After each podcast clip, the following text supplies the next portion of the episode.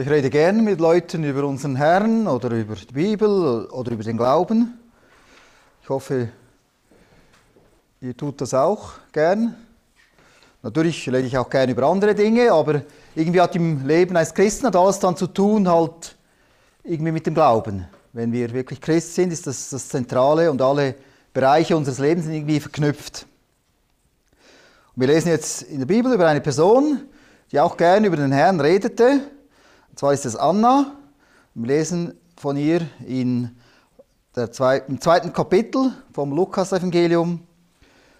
Und zwar lesen wir heute die Verse 36 bis 40. Lukas 2, Verse 36 bis 40.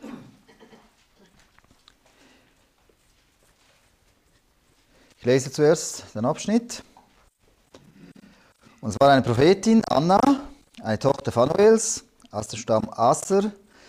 Diese war an Tagen weit vorgeschritten, nachdem sie von ihrer Jungfrauschaft an sieben Jahre mit einem Mann gelebt hatte. Und sie war eine Witwe, etwa 84 Jahre lang, die nicht von der Tempelstätte wich und mit Fasten und Flehen den aufgetragenen Dienst erwies Nacht und Tag.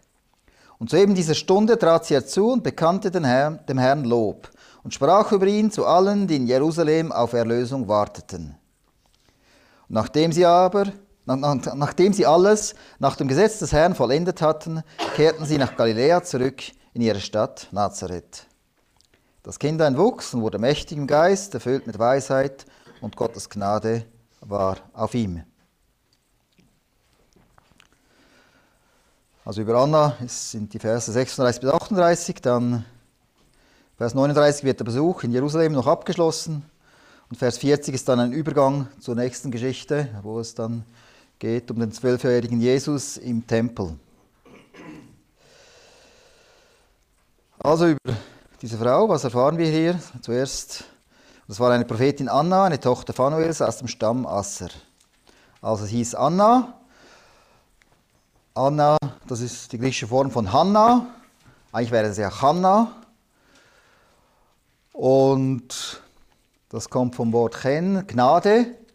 Also man kann übersetzen die Gnädige oder die Begnadigte, je nachdem man es aktiv oder passiv auffasst. Und die berühmteste Hanna ist natürlich die Mutter von Samuel. Der lesen wir im Alten Testament. Und von ihr wird hier gesagt, dass sie eine Prophetin ist.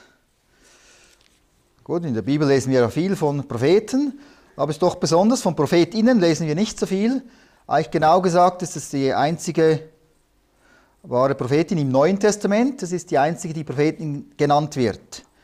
Es gibt noch andere Frauen, die prophezeien, zum Beispiel die Töchter von Philippus und auch andere. Aber Prophetin genannt wird nur Anna. Es gibt noch eine falsche Prophetin, die Isabel in der Offenbarung aber sie ist eigentlich die einzige. Und auch im Alten Testament ist es nicht anders, es werden noch wenige, es gibt, nur, es gibt viele Propheten, aber nur wenige Prophetinnen. Das Alte Testament ist ja dreimal länger als das Neue Testament und so gibt es drei Prophetinnen. Also vielleicht nicht wegen dem, aber es gibt drei, drei Leute werden Prophetinnen genannt. Zwei sind sehr bekannt, eine ist ein bisschen weniger bekannt. Da ist einmal Miriam, die Schwester von Moses, als sie durch das Rote Meer zogen. Da hat Miriam den Gesang angeleitet und sie wird dort eine Prophetin genannt. Und dann die zweite Prophetin, das ist, ist auch bekannt, Deborah im Richterbuch.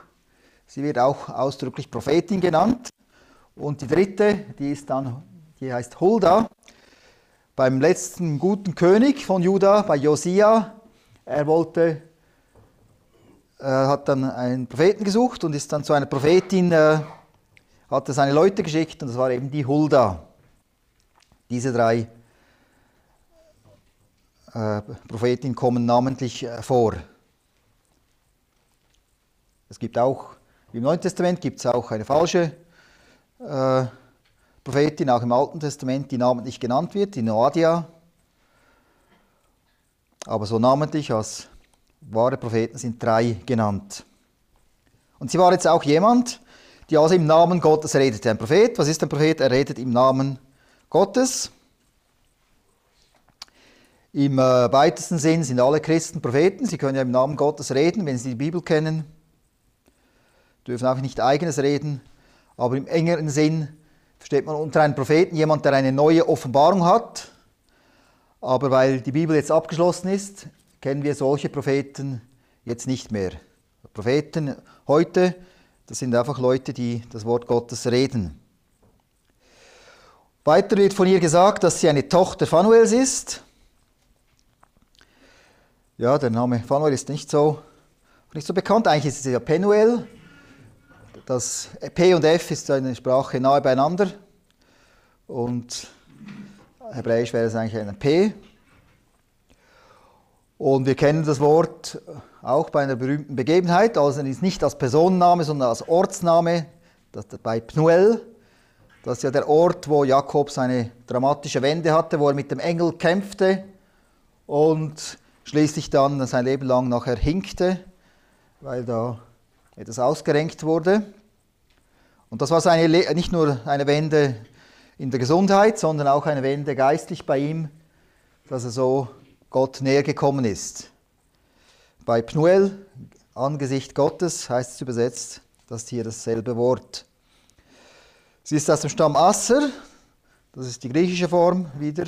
Eigentlich wäre es ja Ascher im Hebräischen, aber auch S und She, das wechselt häufig.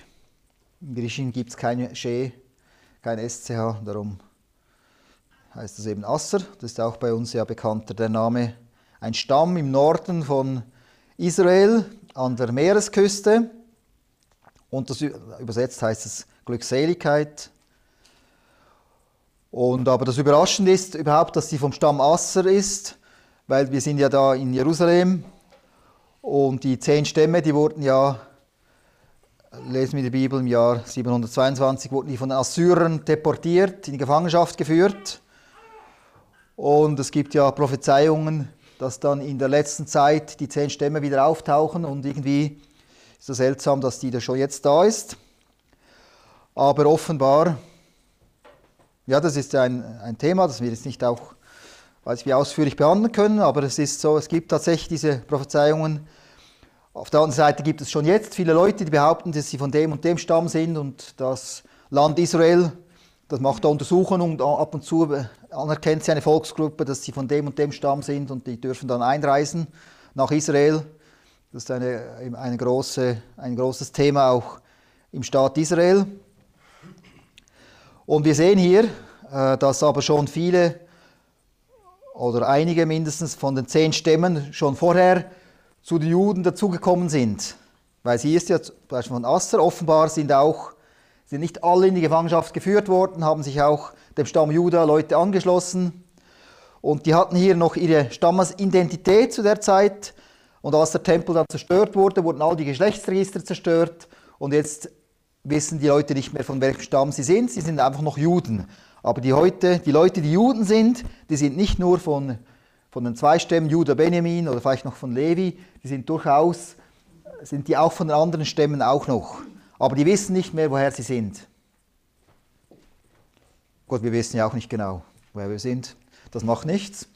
Aber, äh, aber Gott weiß es. Er kennt unsere, unsere Linie und hier also einfach die interessante Bemerkung, dass die vom Stamm Asser war. Dann heißt es weiter, diese war an Tagen weit vorgeschritten, nachdem sie von ihrer Jungfrauschaft an sieben Jahre mit einem Mann gelebt hatte. Also sie war sehr alt. Und dann wird sie, wie gesagt, nachdem sie, also nach der Heirat, nach ihrer Mädchenzeit, hat sie, war sie sieben Jahre verheiratet. Meistens wurden die als haben die als Teenager dann geheiratet, dann waren sie sieben Jahre verheiratet und dann heißt es weiter, und sie war eine Witwe, etwa 84 Jahre lang, die nicht von der Tempelstätte wich und mit Fasten und Flehen den aufgetragenen Dienst erwies Nacht und Tag. Und dann war sie 84 Jahre Witwe, sie hat dann also nicht mehr geheiratet. Man kann das zweierlei übersetzen. Entweder, äh, dass sie nachher 84 Jahre Witwe war oder sie war eine Witwe, die, dass sie jetzt 84 Jahre alt war. Das kann man vom Griechischen her beiderlei äh, übersetzen. Und je nachdem, was für eine Bibel man hat, steht es so oder so. Hier steht in der Fußnote noch eben die andere Variante. Äh, also dann, entweder war sie also 84 oder sie war über 100, weil man kann ja zurechnen, plus sieben Jahre verheiratet, plus noch die Mädchenzeit, dann muss sie über 100 gewesen sein. Also ich denke eher, dass sie über 100 war, vom, äh, ja, vom Zusammenhang her macht es für mich jetzt mehr Sinn, wenn so dann aufgelistet wird, wie lange sie Witwe war, als wie alt sie dann war. Dass sie sehr alt war, wird am Anfang ja schon gesagt. Aber es ist nicht jetzt entscheidend. Sie war jedenfalls relativ alt. Und wichtig ist, dass sie nicht vom Tempel wich. Das ist das Haus Gottes in dieser, der Zeit. Wir haben hier kein Haus Gottes mehr in dem Sinn, wo Gott seinen Namen dahingesetzt hat, der das Gott bestimmt hat. Auch hier, das ist nicht ein Gotteshaus, das ist einfach ein, ein Raum, wo wir zusammenkommen. Und der Tempel heute, das sind die Gläubigen. Das ist der Tempel, wie es die Bibel nennt. Und es ist aber genauso, ist auch gut, wenn äh, sie ist uns ein Vorbild. Sie hat am Tempel gehangen und wir sollen auch am, am heutigen Tempel hängen. Also nicht unbedingt, dass wir den Raum so, so nett finden, obwohl es natürlich auch gut ist, wenn wir uns hier wohlfühlen, aber mehr, dass wir uns unter den Gläubigen wohlfühlen, meint das. Und das ist auch ein Kennzeichen von jemand Gläubigen, dass er sich, ja, dass er gern ist unter den anderen Gläubigen. Und dann heißt es als zweites noch, dass sie mit Fasten und Flehen Dienstag, Tag und Nacht, also die ganze Zeit. Die Juden, die hatten ja ihre festen Gebetszeiten, also das ist aber nicht von der Bibel her, aber die haben das selber so festgemacht bei den täglichen Opfern, am Morgen um neun und Nachmittag um drei, da hatten sie ihre Gebetszeiten. Die haben das so eingehalten, aber bei ihr war das nicht so, dass sie einfach zu bestimmten Zeiten nur gebetet hat. Sie hat sehr häufig gebetet und das wird hier zusammengetan mit Fasten. Fasten ist häufig auch in der Bibel gekoppelt mit Beten. Also man kann auch fasten als Diät so, aber hier ist das nicht das gemeint. Es ist um äh, geknüpft mit Gebet ist das äh, ein Fasten vor Gott, ist auch immer mit Gebet ver verbunden. Aber wir haben heute keine Fastenzeiten, die in der Bibel vorgeschrieben sind. Da sind wir frei, wann wir das wollen, wann wir das tun wollen. Und interessant ist, dass das auch als Dienst, das Beten ist auch ein Dienst. Das wird als Dienst bezeichnet. Und tatsächlich ist es auch Arbeit. Beten ist auch Arbeit. Und es ist auch eine Arbeit, die alle Christen äh, als Auftrag haben, dass wir äh, beten. Auch, äh, und damit zeigt sich auch unsere Abhängigkeit von Gott. Weil wenn wir wirklich verstehen, dass letztlich alles in den Händen von Gott liegt, ist es uns auch wichtig zu beten.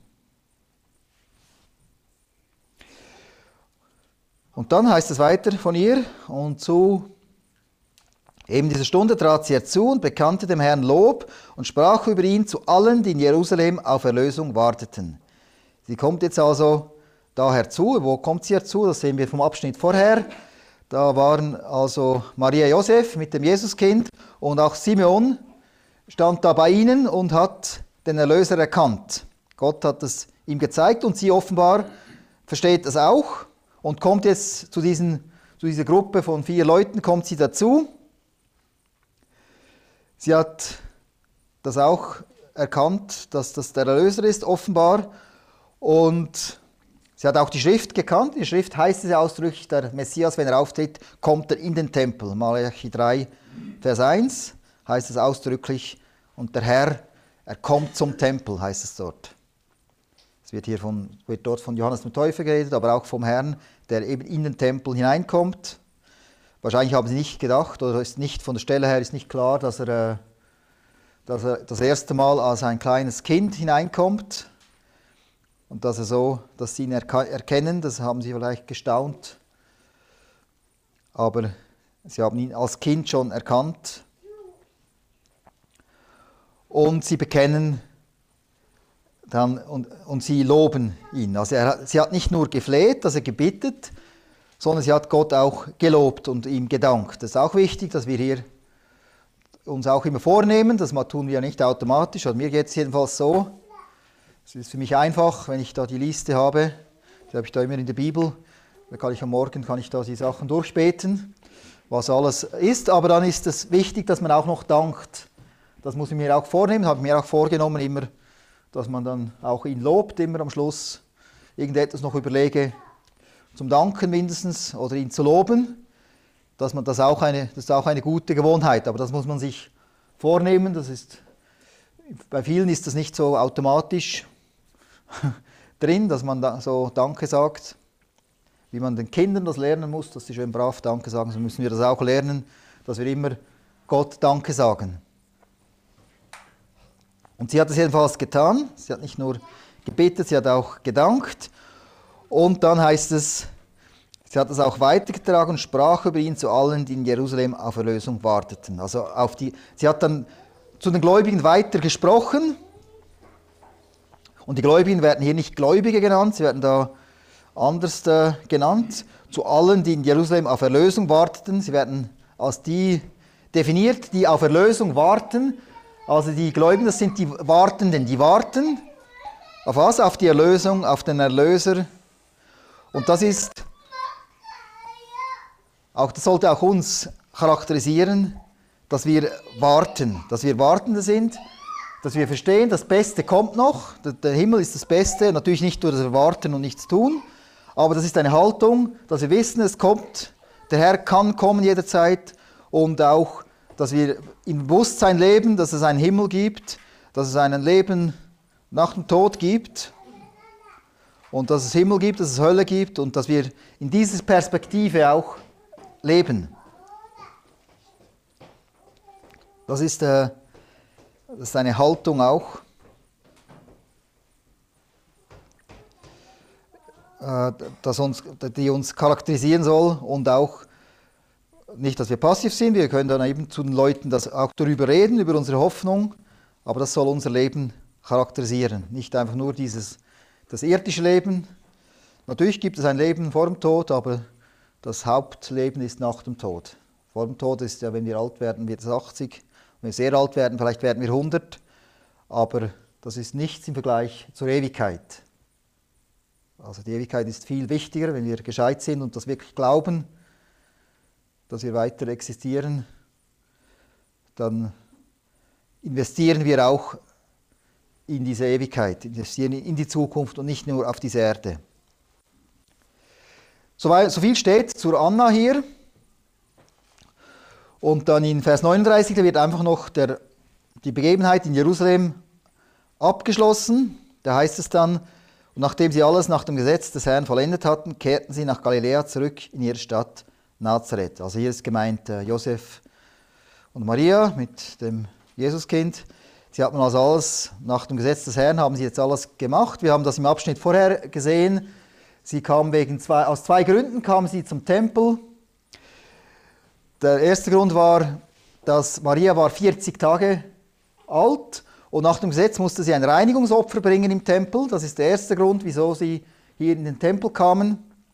Und der zweite Grund war, Jesus war der erstgeborene Sohn und nach dem Gesetz musste man fünf Shekel im Tempel zahlen.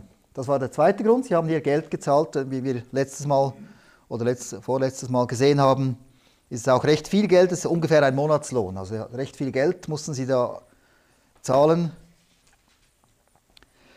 Und diese zwei Dinge haben sie nach dem Gesetz erledigt. Und dann sind sie zurück nach Galiläa in die Stadt Nazareth. Aus dem äh, Matthäus-Evangelium wissen wir, dass sie nicht direkt vom Tempel nach Nazareth sind.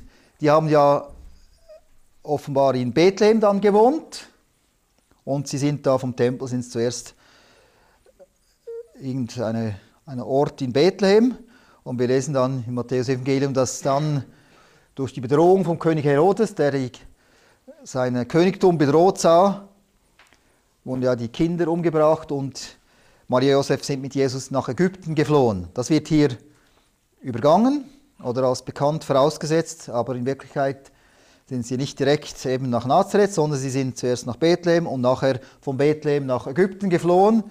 Und nach einer Zeit, dass dann Herodes dann selber gestorben ist, sind sie dann zurück, aber in, im Gebiet um Jerusalem, in Juda, da war ein Sohn, regierte da von Herodes, der hat sein Reich aufgeteilt auf seine Söhne. Und der Archelaus, von dem lesen wir im Matthäus-Evangelium, das war ein ganz böser Sohn, der war nicht besser als sein Vater und so hat es ihn, äh, wollten sie nicht bleiben dort. Ihn, äh, wollten sie nicht nach Bethlehem zurück, das war der ursprüngliche Plan, aber es, war, es hat sie zu gefährlich gedünkt und Gott gab ihnen dann Weisung, trotzdem nach Nazareth zu gehen. Dort regierte auch ein Sohn von Herodes, aber der war ein bisschen lieber als der Archelaus, der hieß auch Herodes zwar. Dem lesen wir dann auch noch im, äh, weiter im Evangelium vom anderen Herodes. Ja, so ist, sind sie, ist er also nach Nazareth gekommen. Und im Matthäus-Evangelium haben wir dann auch die etwas seltsame Bemerkung, dass sich so die, die Prophezeiung erfüllt hat, dass er jetzt Nazarener ist, dass er Nazarener genannt wird. Und das ist, seltsam ist es darum, weil die Stadt Naz Nazarener heißt ja eigentlich von Nazareth kommend. Aber das Seltsame ist, dass es eine, so eine Prophezeiung gar nicht gibt. Und die Stadt Nazareth gibt es gar nicht im Alten Testament und sie, sie gab es gar noch nicht, weil die haben die Rückkehrer von Babylon haben die Stadt ja erst gegründet und den Namen gegeben. Also es, und äh, das, das, ist ja ein Rätsel dann, wie man so das auslegen soll, dass er der Nazarener ist und das soll prophezeit sein und es ist ja gar nicht prophezeit. Das, manchmal gibt es so schwierige Stellen. Ich habe, es gibt verschiedene Erklärungsversuche, ich kann zwei kurz sagen. Äh, das eine ist, dass es von der Wortbedeutung her äh, prophezeit ist. Dass das Wort Nazareth kommt vom Netzer, vom Wort Spross. Und Spross ist eine Bezeichnung für den Messias. Also in dem Sinn ist die Prophezeiung erfüllt, weil er, es wird prophezeit, dass er Spross heißt. Und wenn man Nazarener einfach übersetzt, nicht von Nazareth kommen, sondern von, dass er Spross heißt, dann hat sich das so erfüllt. Er wurde als Spross vorausgesagt und jetzt ist er, und so hat sich das erfüllt, indem er von Nazareth kam. Das wäre so eine Erklärung. Eine andere Erklärung ist, dass, äh, dass zwar nicht prophezeit wurde, dass er Nazarener heißt, aber Nazarener ist praktisch ein Synonym für Verachteter. Wir lesen das auch in den Evangelien, dass Nazareth war nicht nur eine neue Stadt, sondern auch eine verachtete Stadt. Es war auch eine römische Garnison dort und es war sowieso in Galiläa. Die hat man sowieso ein bisschen, äh, die waren weniger geachtet als die Juden da um Jerusalem herum. Und es war eine verachtete Stadt. Und so kann man Nazarener auch ein Synonym nehmen für verachtet. Und dass er verachtet war, das wird ja prophezeit. Also in dem Sinn hat sich in dem Sinn hat sich das erfüllt. Es gibt noch mehr Erklärungen, aber äh, man kann es jedenfalls erklären auch. Das ist ja wichtig, dass, nicht, dass es Sinn macht. Und wenn man manchmal Bibelstellen nicht Sinn machen, so muss man nur warten. Irgendwann kommt man drauf, dass es doch Sinn macht. Wir können nicht alles immer sofort erklären. Aber es wären so mögliche Erklärungen über Nazareth oder über das Wort Nazarener. Dann Vers 14 noch zum Schluss. Das ist so ein Übergangsvers wo die, kind, die Kindheit beschrieben wird von Jesus. Und das Ende der Kindheit haben wir dann, dann eine Szene wird dann beschrieben in ab Vers 41, wie Jesus im Tempel war. Und ab Kapitel 3 ist er dann erwachsen. Und wie es bei Lukas typisch ist, macht er so Übergangsverse. Sehr kurz wird seine Kindheit beschrieben. Das Kind wuchs und wurde mächtig im Geist, erfüllt mit Weisheit.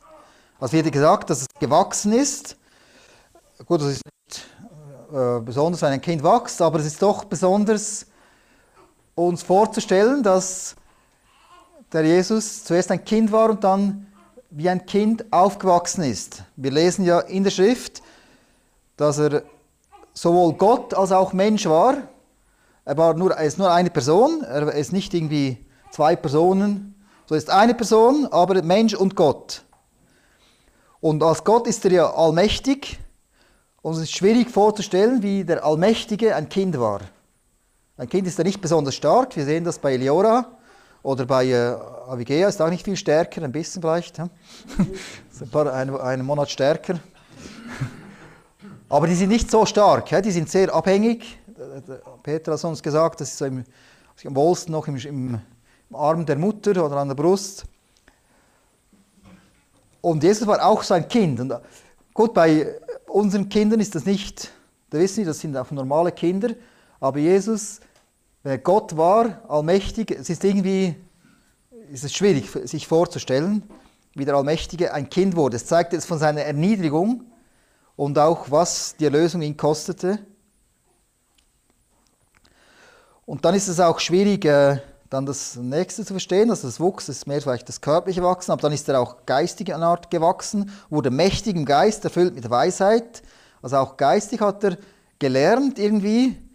Und Gott ist ja allwissend, er weiß schon alles. Und wie kann Gott lernen? Klar, man kann sagen, man kann es trennen. Als Mensch hat er natürlich gelernt. Irgendwie müssen wir das so verstehen. Aber irgendwie, er war ja nicht zwei, er war ja eine Person. Es ist nicht so einfach zu verstehen, zu verstehen wie das gemeint ist. Die Juden normalerweise mit fünf Jahren haben sie lesen, schreiben gelernt, äh, zu Hause und in der Synagoge. Und wir nehmen an, Jesus hat das auch so gelernt. Es ist natürlich schwierig zu verstehen, wie Gott, der alles weiß, wie er, das, wie er lernt. Und mit zwölf dann haben sie das Handwerk äh, gelernt, häufig beim Vater, manchmal auch bei sonst einem Verwandten, Bekannten. Und bei Jesus wissen wir, dass er auch Zimmermann war. Wobei Zimmermann ist nicht dasselbe, wie wir, dasselbe, das wir heute unter Zimmermann verstehen. Heute ist ja ein Zimmermann jemand, der mit Holz arbeitet und einen Dachstuhl macht. Aber äh, früher war das, das, das, Wort, das hier äh, beschrieben ist, ist auch jemand, der Häuser baut. Also nicht nur den Dachstuhl, sondern das ganze Haus eigentlich. Das ist ein Häuserbauer und auch nicht nur mit Holz, sondern mit allen Materialien. Das ist, ist hier gemeint. Also ist nicht wirklich ein, was, was wir heute unter Zimmermann verstehen, äh, war das Jesus, ist also noch, noch, viel weiter. Früher gab es nicht dieses Spezialistentum, wo man alles so auftrennt, sondern er hat einfach, äh, er, er war Bauarbeiter. Er hat Häuser gebaut und mit allen Materialien. Und das hat er ab zwölf so, war normalerweise so die Lehre. Und er war erfüllt mit Weisheit, heißt es. Und Weisheit ist ja nicht nur ist ja mehr als Wissen, das ist das Anwendung des Wissens. Man kann viel wissen, aber wenn man es nicht richtig anwendet, dann nützt es nicht so viel. Und Weisheit ist wirklich, wenn man das anwendet. Und er war erfüllt mit Weisheit. Ja, das ist, wir können nicht alles wahrscheinlich erklären, wir müssen das auch stehen lassen. Aber äh, halt so, wie es steht. Aber es ist so sicher ein auch ein Geheimnis, dass wir nicht alles erklären können. Und auch wie Gott ist ja ist allgegenwärtig, wie er sich gebunden hat, irgendwie in einer Person. Eine, als Person kann man ja an einem Ort sein. Aber er war beides halt gleichzeitig irgendwie. Und dann ist noch wichtig, dass es heißt, und Gottes Gnade war auf ihm. Gnade kann, hat auch die Bedeutung wie Segen, also Gott hat ihn gesegnet und seine Gnade war auf ihm und er war, war in Gemeinschaft mit Gott. Segen von Gott war ihm, er war nahe bei Gott, er hat mit Gott äh, gelebt. Aber er war irgendwie, war gleich ein normales Kind, das ist schwierig vorzustellen, aber ganz normal, was nicht normal war, er war ohne Sünde. Es ist ja normal, dass die Kinder schon von klein auf nicht perfekt sind. Wir kennen das. Und dass man eigentlich die Erziehung fängt schon am Anfang an. Und bei Jesus, das wäre ja interessant, wäre interessant, so ein Kind zu erleben. Aber das ist schwierig, weil es gibt keine Kinder mehr, die ohne Sünde äh, geboren werden. Leider, sonst wäre es sehr interessant, wie die sich verhalten würden. Was ist genau Sünde und was ist nur, dass sie jetzt ruft halt, dass sie Milch will oder so und wo ist es schon der Eigenwille und der Trotz. Das, äh, ja. Aber das war ein perfektes Kind. Und das wird sicher äh, irgendwie aufgefallen sein. Der hat nie Fehler gemacht und ist so aufgewachsen, aber er war trotzdem ein normales Kind. Es gibt ja viele diese auch Apokryphen, also diese äh, Märchen, Geschichten von Christen und auch im Islam gibt es viele Geschichten von Jesus als kleines Kind. Und da tut er viele so Wunder. Also, also zum Beispiel wird geboren und dann redet er gerade mit seiner Mutter und so. Es steht im Islam. Die, also es gibt viele so, das hat man sich so vorgestellt, weil er besonders war. Und da hat man viele Sachen gedichtet. Aber vom Wort her eigentlich hat er die Wunder erst getan, als er erwachsen war. Also all, all diese Wundergeschichten gibt es ganz viele, die sind alle erfunden. Also Jesus war ein normales Kind in dem Sinn, aber einfach ohne Sünde, ohne Fehler. Ein perfektes Kind, könnt ihr euch das vorstellen. Ja? und, und da wird, das, wird er trotzdem wird aufgefallen sein, irgendwie. Auch wenn er nicht äh, Wunder getan hat als Kind, aber er wird aufgefallen sein, er war perfekt, hat alles gehorcht, hat nie gelogen, hat nie gestohlen. Ja, war den Eltern gehorsam.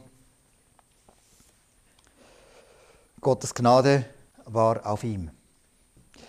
Ja, jetzt zum Schluss. Äh, wir haben den Abschnitt ja schon behalten. Nochmals zurück zur Anna. Das ist mir jetzt von dem Abschnitt am meisten, oder habe ich vor allem, ist mir das wichtig geworden, dass sie da zu allen gesprochen hat, die auf Erlösung warteten. Sie hat, ihr Herz war voll von dem und sie hat einfach geredet. Sie, war, sie hat die offenbar bekannt, sie hat jetzt nicht evangelisiert in dem Sinn, äh, oder hier steht es jedenfalls nicht, dass sie zu allen einfach gepredigt hat, sondern sie hat zu den Leuten, die gläubig waren, die hat sie offenbar gekannt, auch den Simeon hat sie wahrscheinlich gekannt, die, die haben sich wahrscheinlich äh, gekannt, die waren ja Bewohner von Jerusalem und die anderen in Jerusalem, die hat sie gekannt und die hat sie zu denen, hat sie jetzt das erzählt, dass jetzt der Erlöser gekommen ist. Und auch bei uns, oder soll es so sein und auch also ich will, ich will auch so sein, dass das, was mein Herz, das in meinem Herzen, dass ich das auch sage. Eigentlich äh, ist es nicht so, dass wir jetzt als Christ eigentlich, dass wir das uns sehr vornehmen sollen. Natürlich ist es auch gut, wenn wir uns vornehmen, auch ein Zeuge zu sein. Aber gut ist es, wenn es eigentlich, wenn wir den Herrn gern haben und er wirklich das Zentrum unseres Lebens ist, dann ist es auch wie automatisch, dass wir reden. Das ist so ist natürlich besser, als dass wir, wie, dass wir uns zwingen müssen. Aber eigentlich tun wir das gar nicht so gern äh, zwingen müssen, über den Glauben zu reden oder über die Bibel zu reden. Ich hoffe, dass das immer mehr so ist, dass wir das wirklich, dass wir die Bibel eben gern haben und dass wir auch Gott gern haben und dass es so wie automatisch ist oder dass es kein äh, Krampf ist, sondern dass wir das gern tun, von ihm zu reden, von ihm zu zeugen. Und wenn wir wirklich den Herrn in unserem Herzen haben, wenn wir ihn angenommen haben als Herrn und Heiland, dann ist es, äh, ja, sollte das nicht zu schwierig sein. Dann will ich noch beten zum Schluss.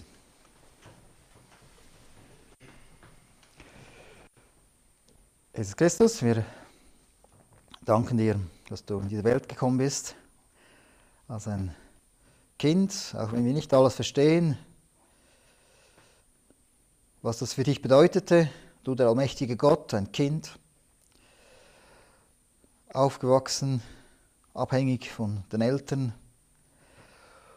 Und dann auch, dass du alles wusstest, aber, aber doch gelernt hast, dass das Wort dann erfüllt hast, dass du, wie wir am Morgen auch gedacht haben mit dem Abendmahl, dass du gestorben bist für uns. Ja, das alles war dein Auftrag. Ja, wir danken dir, dass wir immer mehr von dir kennenlernen dürfen und dass wir dich anbeten können und wir bitten auch, dass wir auch unser Herz dankbar ist und dass wir auch reden können von dem, was in unserem Herzen ist. Gib uns Gnade dafür, dass wir Zeuge sein können von dir. Amen.